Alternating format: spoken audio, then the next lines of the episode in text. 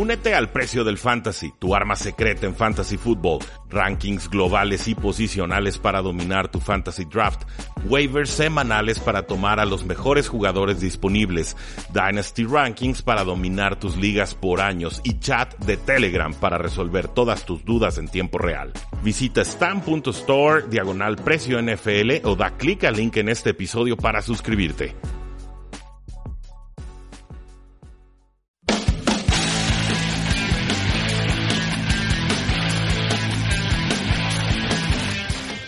Saludos a todos, bienvenidos a su programa 3 y fuera, el programa en el que únicamente hablamos de NFL y fútbol americano nacional. Mi nombre es Rudy Jacinto, ya nos conocen en este espacio, llevamos casi 5 años en el Radio Espectro eh, Tapatía hablando de este deporte que nos fascina y las formas de contacto también eh, ya las conocen. Facebook.com diagonal 3 y fuera, donde se está transmitiendo este programa eh, a través de la señal de Sinapsis.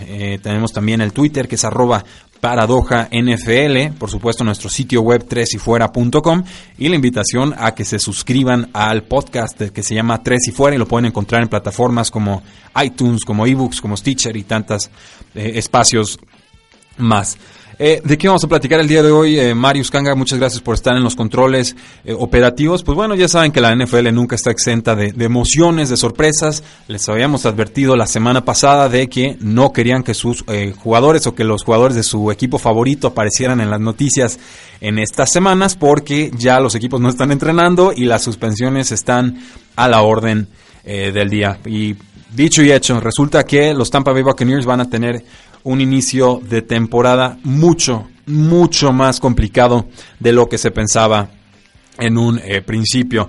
Nos enteramos a lo largo de la semana anterior, según, eh, según reportes de Adam Schefter de ESPN, que James Winston iba a ser, que ya está prácticamente confirmado, eh, suspendió tres juegos por violar la política de conducta de la NFL. Según Schefter, la liga todavía no ha notificado a Winston una decisión oficial y que las circunstancias alrededor de de lo que sucedió, en teoría que lo vamos a explicar más adelante, puede aumentar o disminuir esta cantidad de tres juegos de suspensión. Ahora, ¿de qué se le está acusando a James Winston? Y en realidad está muy enlodada la situación, en realidad no hay transparencia, todavía no sabemos a ciencia cierta qué es lo que sucedió, pero esta eh, suspensión se le está otorgando a James Winston por una supuesta todavía eh, violación o, más bien una un incidente de manoseo, entiendo bien, en, que se da en marzo del 2016 con una eh, conductora de, Uber.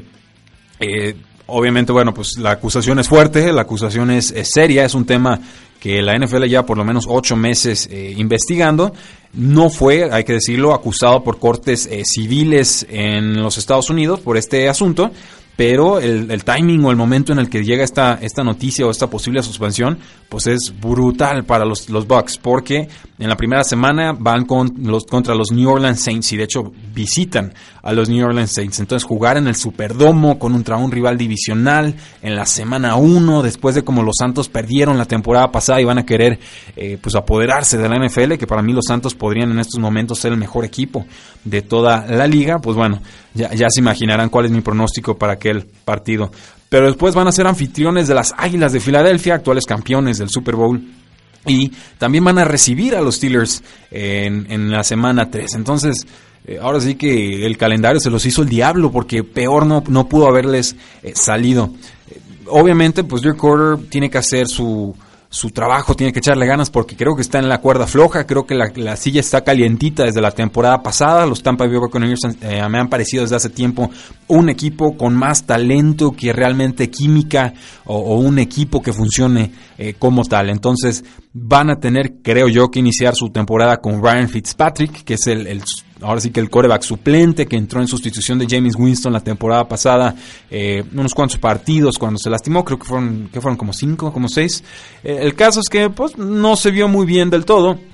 Y James Winston, sobre todo en ese cierre de campaña 2017, sí se vio muy bien, pasando en profundidad, pero también hay que decirlo, recibiendo muchos golpes eh, al cuerpo. Era, estaba siendo los eh, quarterbacks más agresivos de la NFL, pero también estaba siendo castigado de sobremanera por ese estilo de juego que tanto eh, que querían practicar los Tampa Bay Buccaneers.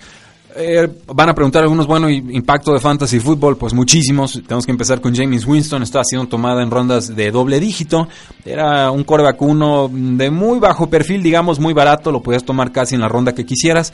Con esto, pues su valor prácticamente se, se esfuma.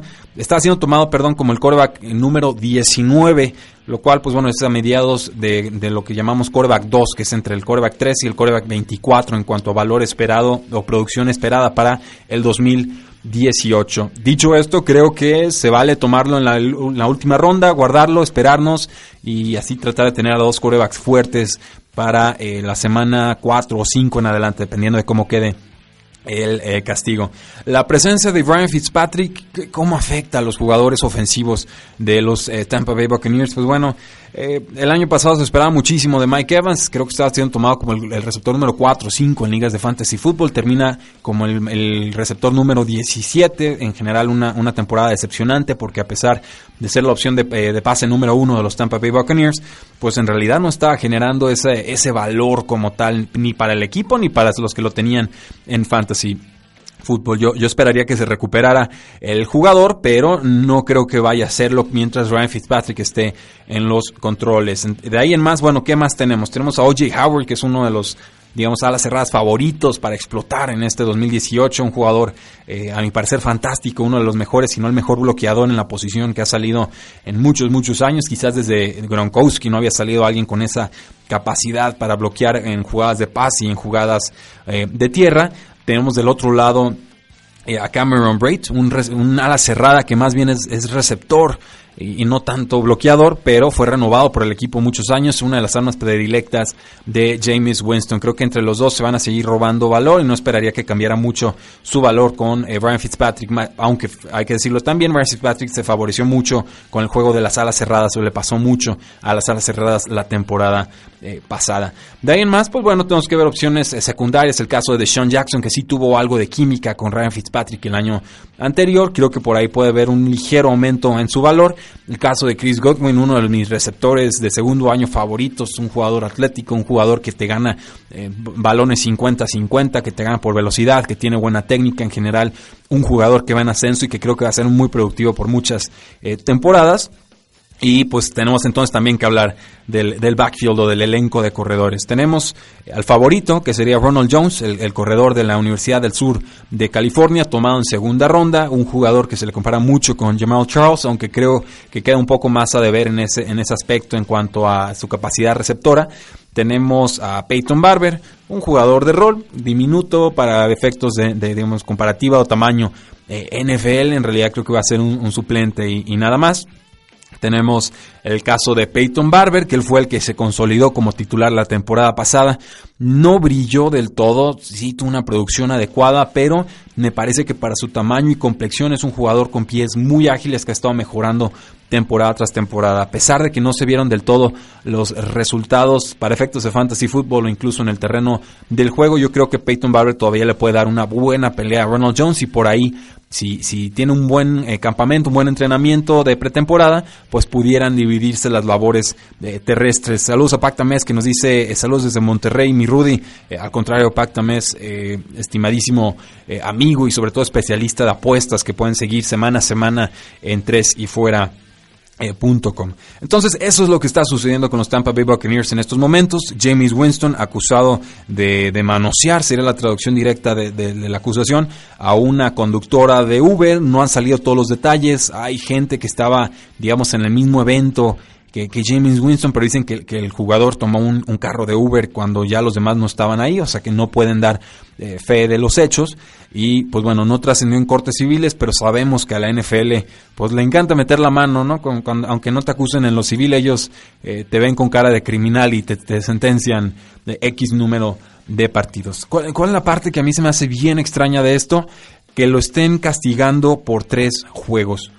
¿Por qué tres juegos? Normalmente puede ser un juego, llegan a veces a hacer a dos juegos, como pasó en una primera instancia con el, caso de Ray Rice y su novia en el elevador, que, sobra decirlo, todos lo recordamos, pero, eh, o, por ejemplo por un eh, consumo de sustancias indebidas, pues bueno, tu primer castigo puede ser de, de hasta cuatro juegos. Entonces, ¿por qué tres?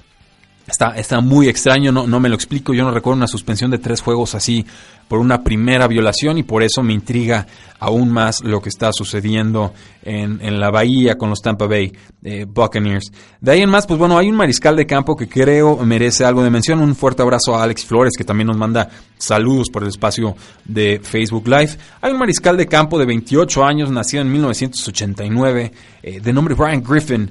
Este mariscal de campo, según eh, Greg Auman del Tampa Bay Times, pues eh, tendría una oportunidad grande de superar o de rebasar a Ryan Fitzpatrick en el depth chart o como mariscal de campo suplente y ser titular con los Tampa Bay Buccaneers durante la suspensión de tres juegos de eh, James Winston. Según es el reporte, Griffin está impresionando al, equipo de cocheo desde el verano pasado. Se lastimó el hombro en, un juego de pretemporada y por eso el mariscal de campo número 2 o el suplente eh, principal fue Ryan Fitzpatrick. Regresó tarde en la temporada para ser suplente de Fitzpatrick mientras eh, James Winston estaba lastimado y pues este jugador, un, agente libre que no fue tomado en un draft del 2013, pues nunca ha intentado un pase en temporada regular, pero sí pasó sus primeras temporadas con Sean Payton y Drew Brees en Nuevo Orleans. Creo que Ryan Fitzpatrick va a ser el titular en el juego 1, semana 2 y semana 3 de la NFL, pero pues creo que también le van a dar la oportunidad a Griffin de mostrar si eh, merece ese puesto por encima del ya muy veterano y muy conocido y pues hay que decirlo también muy errático Ryan Fitzpatrick, porque pues luego creen que por ser egresado de Harvard, el, mariscal de campo eh, Ryan Fitzpatrick es, es conservador, metódico, analítico, precavido y, nada más lejos de lo de la realidad. En realidad es un mariscal de campo que arriesga, que hace arriesga además, que intenta jugadas que, que dicen el, la mente emite un cheque que el brazo no puede cobrar.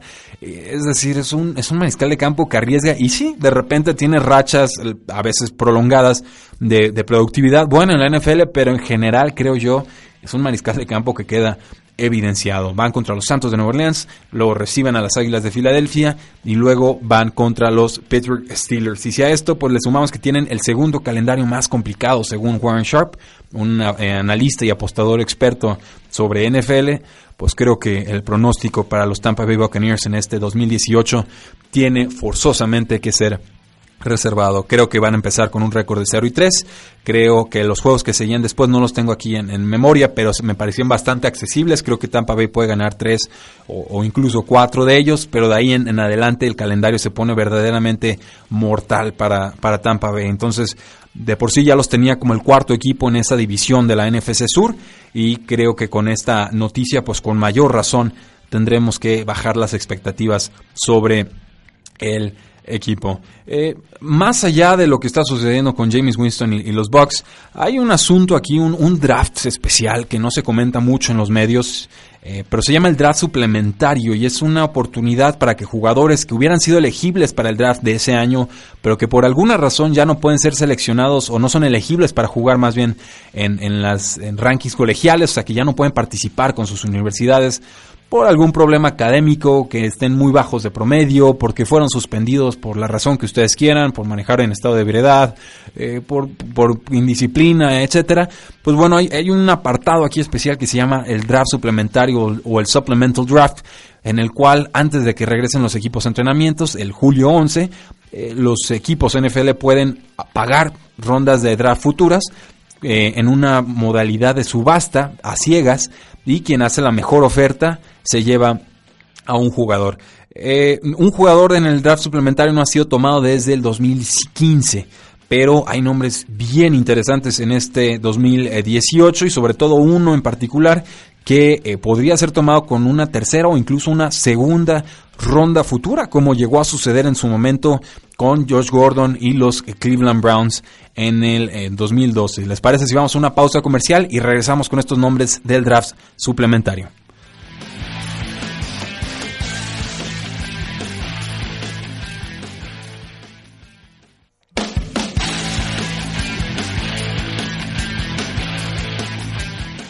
Regresamos a Tres y Fuera, el programa que se dedica a hablar exclusivamente de NFL y fútbol americano nacional. Empezamos a platicar sobre lo que era el Supplemental Draft o el draft suplementario, una oportunidad para jugadores que hubieran podido ser elegidos en el draft anterior, pero que por alguna razón ya no van a poder ser elegibles en sus programas eh, colegiales. En general estamos hablando de jugadores de tercer año de colegial, o lo que se llaman los, los juniors en, en el sistema educativo estadounidense, pues bueno, ellos tienen que presentar eh, su candidatura o su intención de, presentarse al, draft suplementario, la NFL tiene que darles el visto bueno y entonces eh, los jugadores pueden realizar Pro Days en sus eh, respectivas universidades.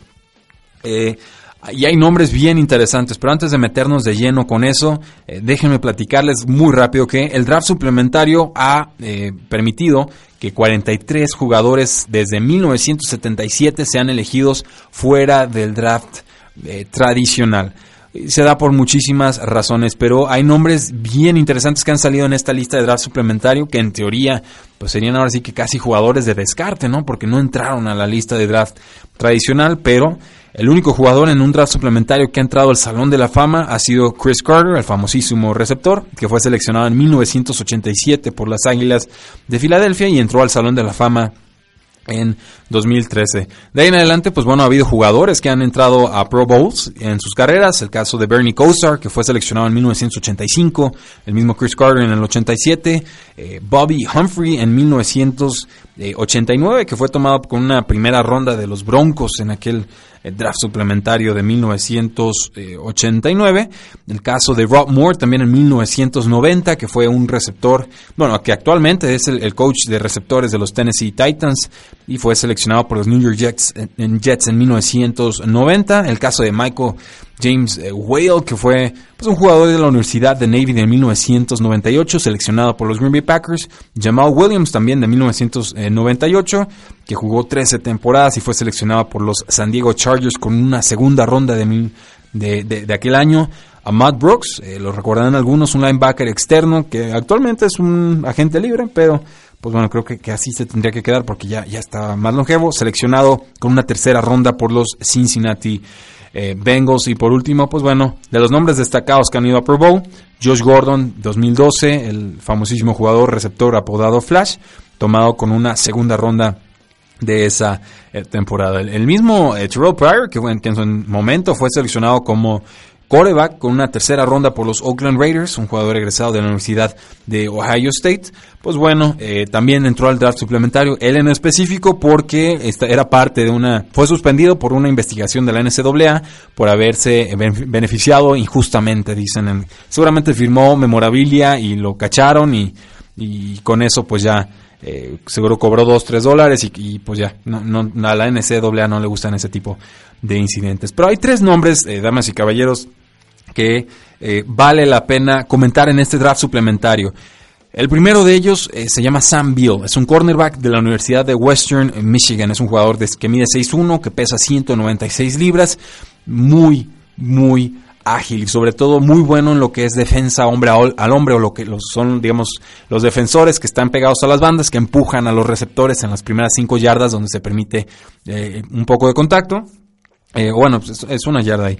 Pero eh, básicamente son muy buenos eh, obligando a los receptores a que salgan de su ruta, sacarlos de ritmo y que no encuentre su mariscal de campo la oportunidad de pase. Creo que puede ser tomado con incluso una segunda ronda futura, pero mínimo creo que va a ser tomado con una tercera ronda futura. Hay otro nombre, Adonis Alexander, un cornerback de Virginia Tech, que llegó con mucho revuelo a su Pro Day, que mide 6'2, que pesa 195 libras, eh, pero el contraste, pues bueno, es que tiene muchas eh, suspensiones, que corrió lento las 40 yardas, lo corrió en 4.6 segundos, que no está tan fuerte, digamos, en la prueba estándar del bench press o el press de pecho, tuvo apenas eh, 9 repeticiones, creo que levantan 225 libras, que no es eh, que no es poca cosa, pero para la NFL pues sí está en el digamos en un estándar un poco más bajo pero en su día de Pro Day pues había hasta 26 equipos de la NFL con eh, directivos o scouts presentes. Entonces creo que él puede ser tomado con una selección Y el último nombre sería el de Brandon Bryant, el safety de Michigan State, un jugador rápido, un jugador que castiga con 5'11 y 225 libras.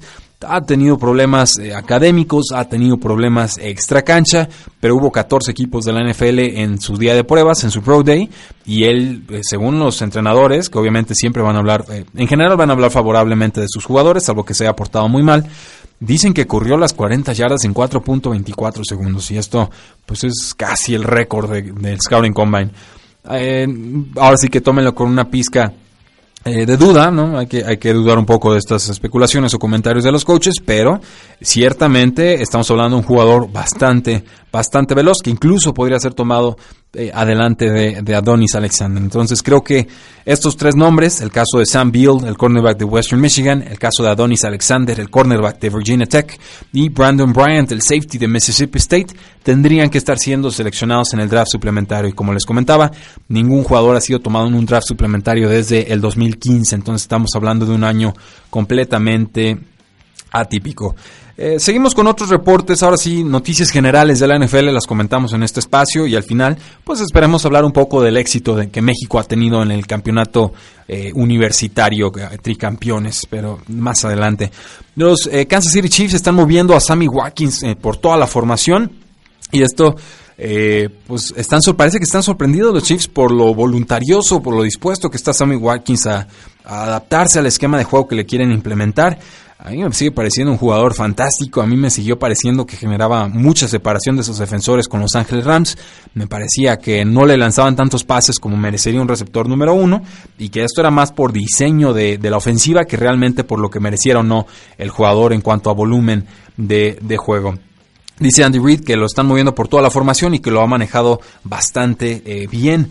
Eh, y vamos, eh, en estos momentos está rankeado por lo menos por 444, que es uno de los mejores sitios web para rankings de, fantasy football, como el receptor número 41. Eh, creo que tiene potencial para superar por creces la producción del receptor número 40 y, números superiores. Yo todavía creo en el talento de Sammy Watkins, todavía creo que está en buena edad para demostrar todo su potencial en, en la NFL si las lesiones respetan. Nos preguntan en, el Facebook Live, Alex Flores, ¿quién crees que sea el peor equipo de la NFL? Ah, eh, pues la primera que nos viene a todos a la mente son los Cleveland Browns, ¿no? 0 y 16, muchos problemas la temporada pasada, Hugh Jackson de lejos el peor entrenador de la NFL, lo digo sin ningún tapujo, miedo o temor pero se han reforzado muy bien, hay que decirlo. Yo creo que Sashi Brown, el ex general manager que fue despedido para mí injustamente, los dejó con muchísimo capital de draft y creo que en general lo aprovecharon de forma adecuada, si no excelente, y que pues los Cleveland Browns tendrían que estar terminando con unas 5 o 6 victorias la próxima temporada. Entonces no, eh, no creo que los Cleveland Browns sean el peor equipo de la NFL en estos eh, momentos. Eh, son buenos candidatos, por ejemplo, los equipos de la AFC este, pues que estoy pensando específicamente en los Jets eh, de Nueva York y en los Buffalo Bills. Los Jets de Nueva York, pues bueno, una defensiva de medio para abajo, algunos nombres prometedores, sobre todo la secundaria, creo que se, han estado reforzando bien ahí. Eh, situación incierta con los mariscales de campo, tenemos pues al ya muy veterano Josh McCown que te puede cumplir pero nunca termina las temporadas, generalmente se lastima. Tenemos el caso de Sam Darnold que fue el jugador que tomaron con la selección número 3 eh, global, creo que necesita un poco más de proceso de adaptación, un poco más de entrenamientos. Y está el caso de Terry Bridgewater que ahí donde lo ven con su contrato de un año y recuperándose de su lesión de rodilla, eh, a lo que yo tengo entendido es el que más ha impresionado en los entrenamientos. Entonces, no se sorprendan si Terry Bridgewater termina siendo el mariscal de campo titular de los Jets de Nueva York en esta eh, temporada. Pero peor roster de la NFL, no lo sé, están en contienda. El caso de los Buffalo Bills, ese sí me preocupa, creo que me gusta menos que el de los Jets de Nueva York. ¿Por qué? Porque tienen... Eh, pues tienen nombres muy inciertos. Tienen a AJ McCarron que acaba de llegar de los eh, Cleveland, perdón, los Cleveland Browns, de los Cincinnati Bengals.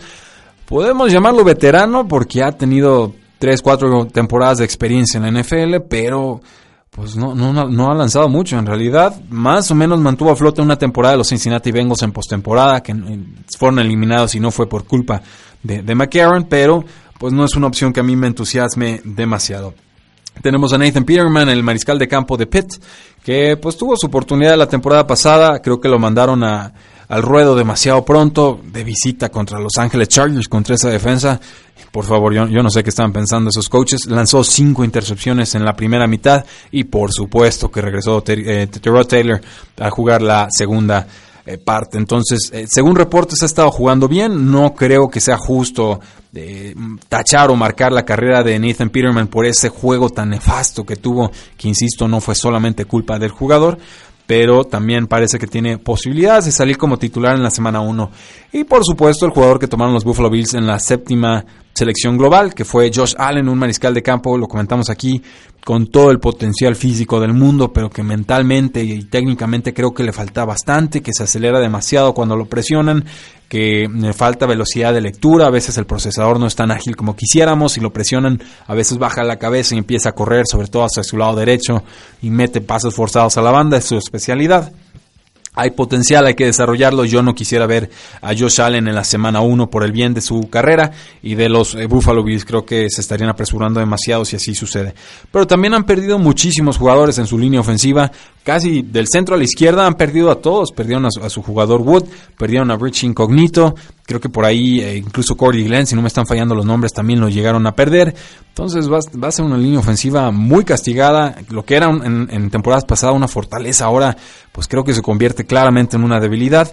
Ponemos a un mariscal de campo que no tiene tanta experiencia, sin importar a cuál de los tres seleccionen. Y entonces veo el elenco de receptores y no, no veo mucho. En realidad, Say Jones, que se va a tener que ganar otra vez el puesto de receptor número 2, no jugó también la temporada pasada, ha tenido problemas eh, en, el off-season, una situación psicológica y medio extraña. Esperemos que todo esté bien. Kelvin Benjamin, que estuvo lastimado del pie toda la temporada, creo que puede producir, pero pues no es un receptor de uno el receptor número uno de la NFL como tal. Creo que va a tener mucho volumen de juego, pero no, es un jugador que te genere muchas yardas después de recepción. Y después atrás, pues tenemos al eterno, al inmortal, al jugador que nunca se rinde y que nunca baja su nivel, LeSean eh, McCoy, un jugador que ya está entrando a los 29 años, que ha sido de los que más eh, juego, más eh, ataque terrestre y aéreo han tenido a lo largo de las últimas temporadas. Creo que su declive está próximo, no sé si sea en esta temporada, porque cada temporada lo creo y cada temporada me sigue demostrando que le queda gasolina en el tanque, pero con tanta adversidad, sin un mariscal de campo, con una línea ofensiva que va a ser mala, casi lo puedo asegurar, con receptores que no le van a estar ayudando a que no haya tantos defensores en la caja, creo que en general esta es una receta ofensiva muy mala, muy mala para los eh, Buffalo Bills. ¿Hay algún otro equipo que te venga a la mente, eh, Marius Kanga, para candidato a peor equipo de la NFL, aprovechando la curva. Eh, los Indianapolis Colts, bueno, vamos hablando de los Indianapolis Colts, ¿cómo no? Eh, creo que se vale y, me da risa porque creo que nos estamos cargando la mano ahora sí con la AFC este, ¿verdad? Y creo que esto eh, más bien nos, nos, da a pensar que la NFC va a estar muy, muy cargada. Aunque quizás podamos hablar de los Arizona Cardinals, que no se me olvide. Los Indianapolis Colts, bueno, depende de si regresa Andrew Luck o no. En general, yo creo que Jacoby Brissett, este mariscal de campo que llegó muy forzado en pretemporada de los Patriotas a los Colts, jugó bien dentro de lo que cabe, creo que puede mejorar, creo que pueden tener un rol digno, pero en general el equipo parece estar confiado en que regresa eh, Andrew Locke, la línea ofensiva ha mejorado mucho, hay jugadores en la defensiva eh, con potencial, pero ciertamente falta muchísimo por eh, desarrollar ahí. Jugadores, nombres interesantes de corredores, tienen a T.Y. Hilton como receptor número uno, un marasmo de nombres que no sabemos cómo se va a definir en la posición de receptor número 2. Puede ser Chester Rogers, que es un velocista que a mí me gusta. Brian Grant, otro velocista que llegó de los eh, Washington Redskins.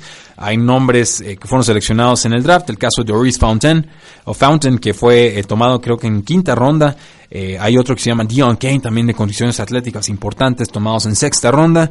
Estos nombres me los sé porque juego Dynasty Football y estoy obligado a sabérmelos. Están siendo tomados en terceras y cuartas rondas de draft de novatos. Y el caso de Eric Ebron, el ala cerrada que llega a los Detroit Lions y que parece que ha estado teniendo buenos eh, campamentos, pero también es un roster muy disminuido, creo que se estaría peleando con eh, los Buffalo Bills en, en cuanto a peor roster de la NFL.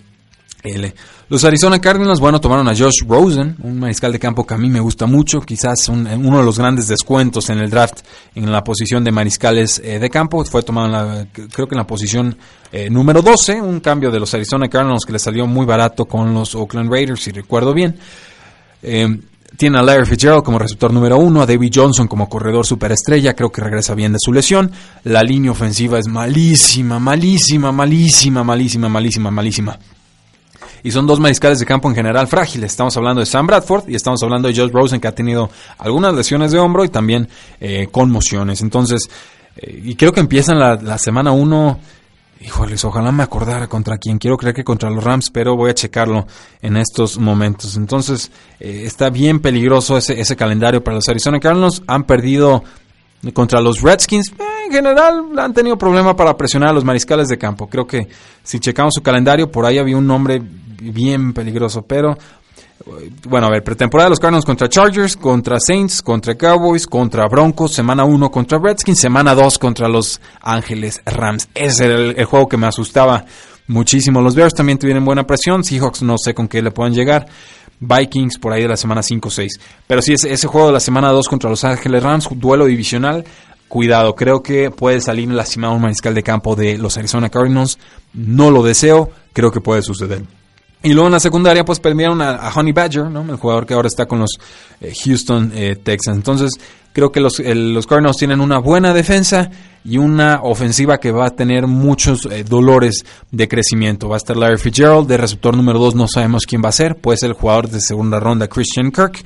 Eh, puede ser eh, Chad Williams, que fue tomado el año pasado en cuarta ronda, un jugador que a mí me gusta porque tiene condiciones atléticas y buena producción colegial. Y por ahí hay un nombre más que se me está escapando, Bryce Butler, el único jugador que generaba separación con los Dallas Cowboys, también un jugador que me gusta y me gusta eh, bastante. Saludos a Santiago Huerta García que nos saluda en el Facebook Live, también a Alex Flores, bueno, gracias, creo que espero haber resuelto tu, pregunta. Andrew RM, muchísimas gracias por entrarle. Nancy Carolina Lizarga Mora, qué gustazo que nos estés acompañando en estos eh, momentos. Seguimos entonces eh, con nuestra segunda pausa comercial y regresamos a Tres y Fuera.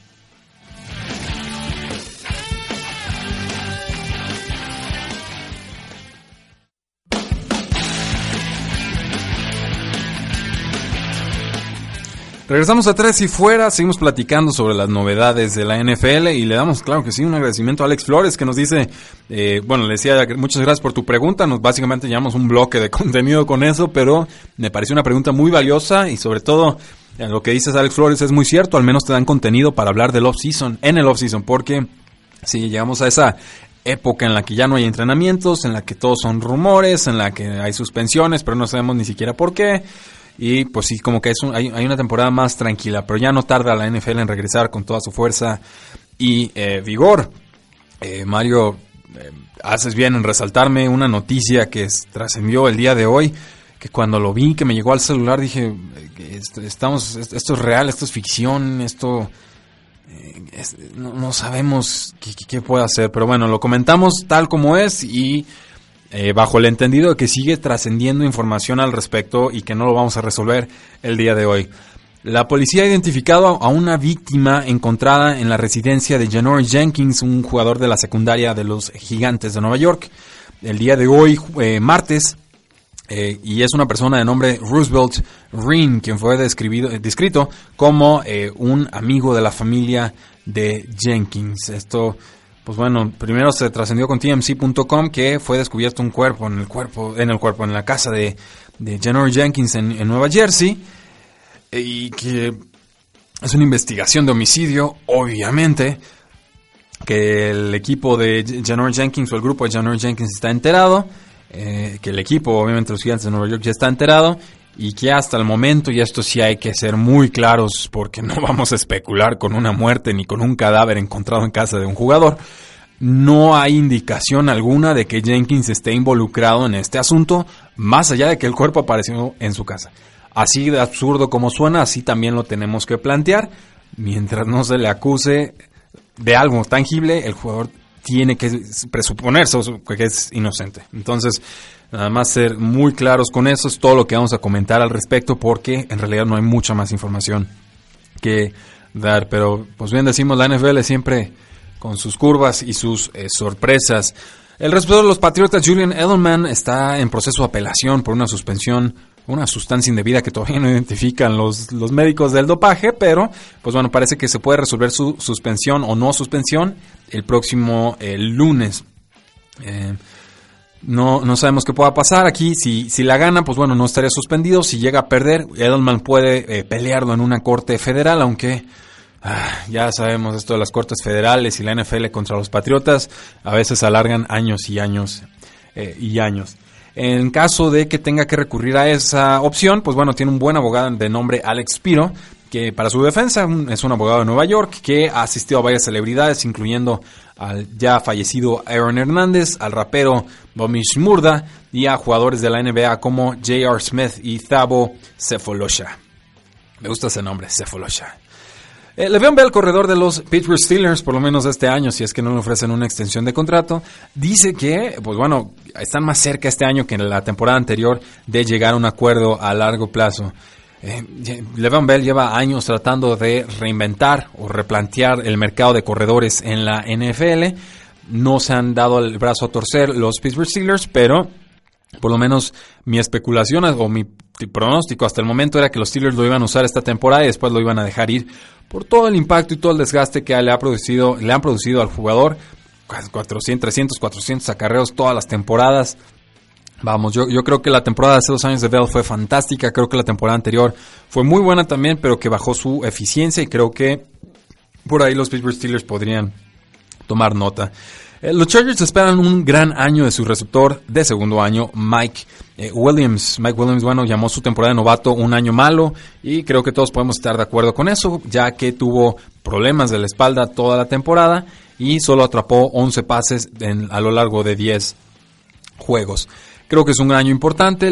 Normalmente el brinco de primera a segunda temporada de los receptores es el, digamos, la el momento más importante para trascender o consolidarte la NFL es donde ya empiezas a ver un poco más lento el juego, es donde ya estás asentado en tu vida profesional, donde ya sabes dónde están los tacos, donde ya sabes dónde está el agua, donde ya sabes dónde está el vestidor, ya no te tienes que estar preocupando por mudanzas o, aprenderte el, libro de jugadas.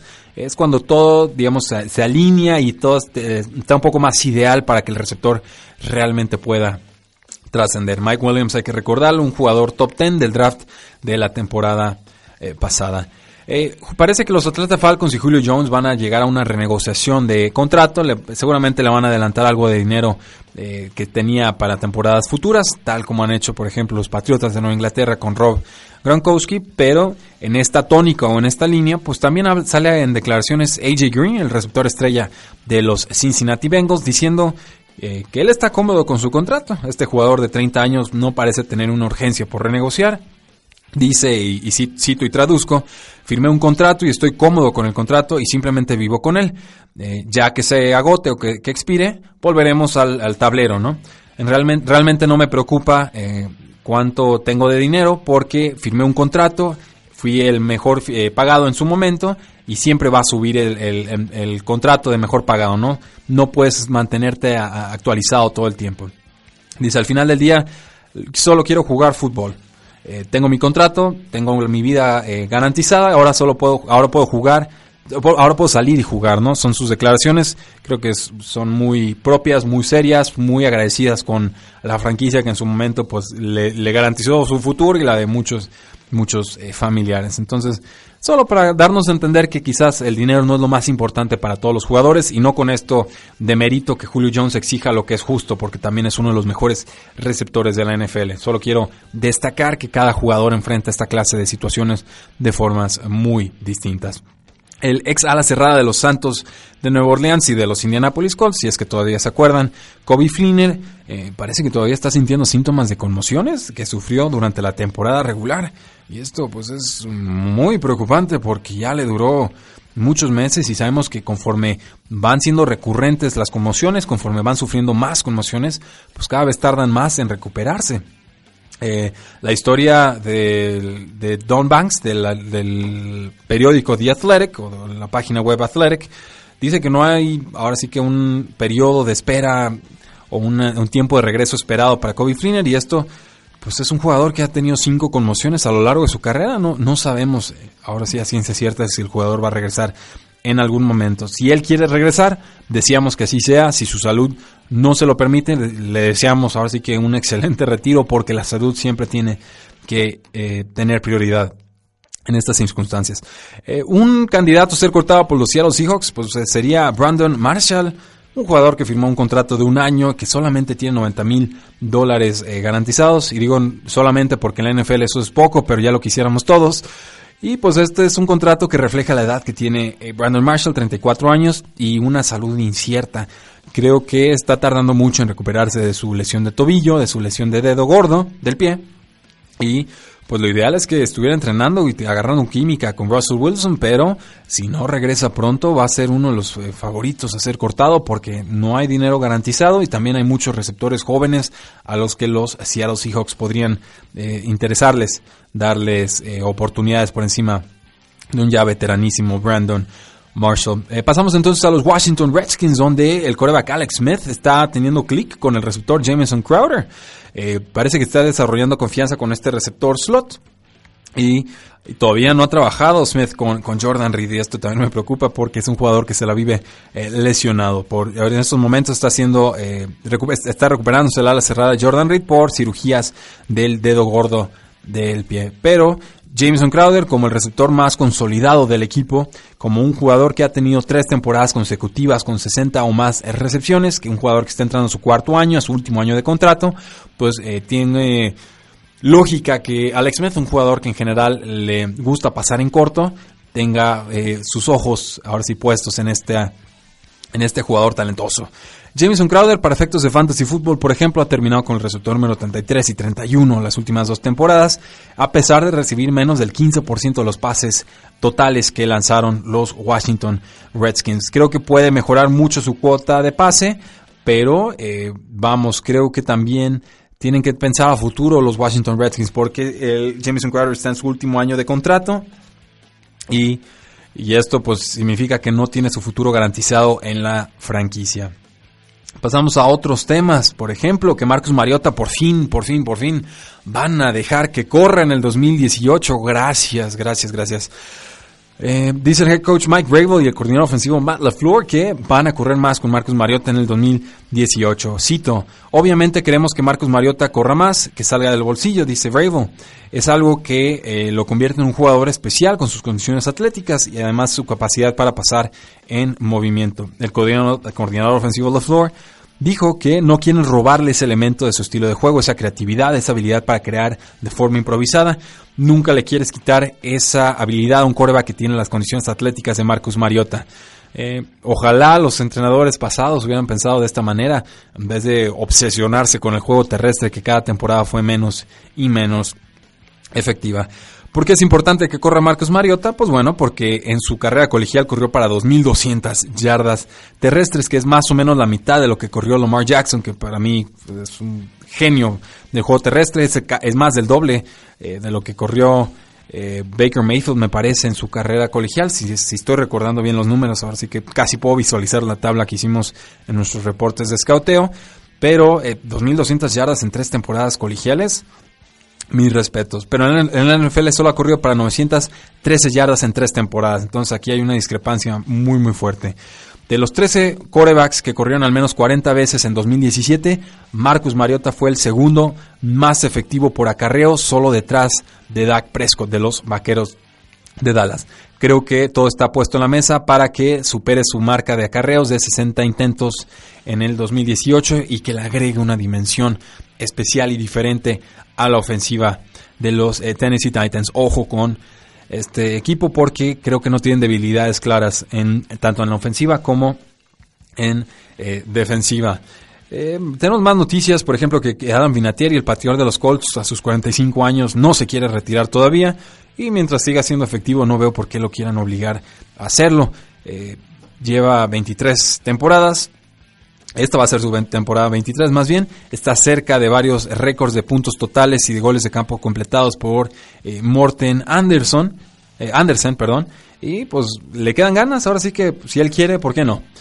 Eh, según reportes de los Cleveland Browns, esto de específicamente estoy buscando es, Dan Lave o Lav Lave de Cleveland Plain Dealer. Parece que el quarterback Baker Mayfield no está listo todavía y creo que con esto eh, Taylor tendría que ser el titular en la semana 1. Eh, los Packers dicen que quieren usar un comité de corredores y estas pues son muy malas noticias para el fantasy fútbol.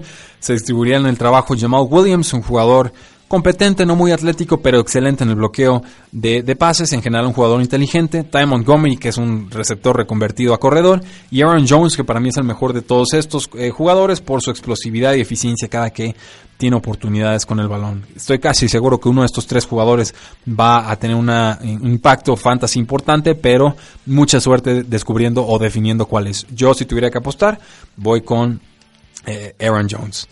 Es, Darius Guys pues también sigue impresionando con los Washington Redskins, según John, eh, John Kime de ESPN, sería una sorpresa que no fuera titular en la semana 1. más noticia de corredores novatos, eh, Pat McManamon de ESPN dice que no le sorprendería si el corredor de segunda ronda Nick Chubb se gana la parte más importante de los acarreos en primeras y segundas oportunidades desde la semana 1. Y esto pues significa que él estaría desplazando a Carlos Hyde, que es un jugador que a mí también me gusta eh, bastante, pero no más que Nick Chubb. Eh, Royce Freeman de los Denver Broncos eh, también es un candidatazo para quedarse con el rol de corredor titular, según el coach de los Broncos, Vance Joseph, y esto pues sería un, en detrimento de Devontae Booker y de DeAngelo Henderson. Tenemos aquí que Randall Cobb está en una bota, el receptor de los eh, Green Bay Packers. Sí participó en los entrenamientos de off-season. Es una lesión nueva. Dicen que es una bota temporal. Y yo pregunto, bueno, pues ¿cuál bota no es temporal si hablamos de botas médicas? Pero, pues bueno, el jugador dijo que era una bota que de uso temporal. Entonces, eh, tiene potencial el jugador, sería el receptor más veterano de los Green Bay Packers, pero eh, tendría que regresar pronto a los emparrillados. Más noticias, ¿qué más tenemos? Earl Thomas, pues con los Seattle Seahawks no parece que vaya a llegar a un acuerdo a largo plazo. Se está saltando los entrenamientos, lo habíamos comentado en el programa anterior, pero creo que un cambio con alguna otra franquicia sería la mejor opción para ambas partes. Para que Seattle Seahawks pueda obtener algo de valor, probablemente una tercera ronda futura, para que Earl Thomas pueda regresar a entrenar y pueda acostumbrarse a un nuevo equipo. Creo que ya el divorcio está consumado entre estas dos piezas y eh, no me queda claro ¿Por qué los Seattle Seahawks no le ofrecen algo que merece el jugador? En que todavía sigue en una buena edad, 29 años me parece una edad bastante buena para un safety. No, no, no entiendo la, la situación. Quizás eh, creo que creo que se corresponde o, responde a un problema de salario, pero pues bueno, ¿qué, les puedo decir al respecto? De hecho, Mario, estoy casi seguro que siguen pagando dinero por Marshawn Lynch como regresó del retiro, el equipo está obligado a seguir pagándole el contrato que tenía, por lo menos la parte garantizada. Casi seguro que por ahí tienen dinero trabado y que para el 2019 se les libera eh, del todo. Entonces, pasemos a platicar de fútbol eh, mexicano. Ahora sí que fútbol eh, americano nacional. Mario, ¿algo que comentar? Bueno, pues la selección universitaria tuvo la oportunidad de coronarse por tercera ocasión en el que viene siendo el Campeonato Mundial Universitario de Fútbol Americano. Hace pues cuatro años, en el 2014 le tocó ganar en Uppsala en Suecia, después en el 2016 aquí en Monterrey y ahora van a Harbin en China y ganan, todos sus partidos. Y No, no, y por, por, marcadores abultadísimos, Mario. Sí, su primer partido fue contra Corea del Sur y lo ganaron nada más y nada menos que 69-0. Wow, gran número diría Gronkowski. Después este, fueron contra China, 70-0. El partido que más se les complicó fue precisamente contra la escuadra de Estados Unidos, que ahí terminaron con un marcador de 20-17. Y el último partido que se jugó apenas este domingo en la madrugada, tiempo de México, fue contra Japón y terminaron ganando 39 a 3. Un juego ya protocolario, ahora sí que por cumplir con el trámite, porque pues ya se sabía que México había quedado campeón tras la tercera victoria, me parece. O, o, más bien nos enteramos como de madrugada. Sí. Con el, con el juego de Japón. Pues muchísimas felicidades a la escuadra mexicana. Se está haciendo algo bien. Eh, no llegan los estadounidenses con todos sus mejores jugadores de División 1, pero cada vez empieza. La mayoría son de División 2. Es, a eso iba. Cuando México empezó a ganar este torneo, eran jugadores de División 3. como a los americanos estadounidenses no les gusta perder, empezaron a traer jugadores de División 2 y aún así no le han logrado ganar a la escuadra mexicana. Entonces, no se sorprendan que en ediciones futuras empiecen a llegar jugadores de División 1 y qué bueno, porque que han demostrado los mexicanos estar a la altura del torneo. A mí me da muchísimo gusto y sobre todo estos días que México parece potencia en todos los deportes, Mario, que ahora sí que muy grata la sorpresa y que siga creciendo el deporte mexicano porque el deporte puede ser ejemplo y con el deporte se puede trascender y se puede influir en las nuevas generaciones. Si no creyéramos en eso, no estaríamos aquí en estos micrófonos. Dentro de dos años el campeonato se va a jugar ahora en Hungría. Okay. Así es que en el 2020 vamos a ver cómo le va a los mexicanos y a ver qué hace Estados Unidos en esta ocasión. A ver si es cierto, estadounidenses los retamos ahora sí, que traigan, tráiganos todos sus, todos sus refuerzos y toda su pólvora. Mario, pues creo que con esto nos vamos a despedir del programa de hoy. Muchísimas gracias por la información. Ya nos tocaba meter información del fútbol americano nacional. Mi nombre es Rudy Jacinto, nuestros medios de contacto, facebook.com diagonal 3 y fuera, en Twitter como arroba paradoja NFL, 3 y fuera.com y por favor suscríbanse al podcast 3 y fuera en iTunes, en ebooks. Si ya se suscribieron, pues no sean eh, envidiosos, compártanlo con sus compañeros. Si, le, hay, si no les gusta el programa, pues compártanlo con la gente que le cae mal. También eso lo recibimos con los brazos abiertos. Muchísimas gracias. Sigan disfrutando el Mundial. Tres y fuera.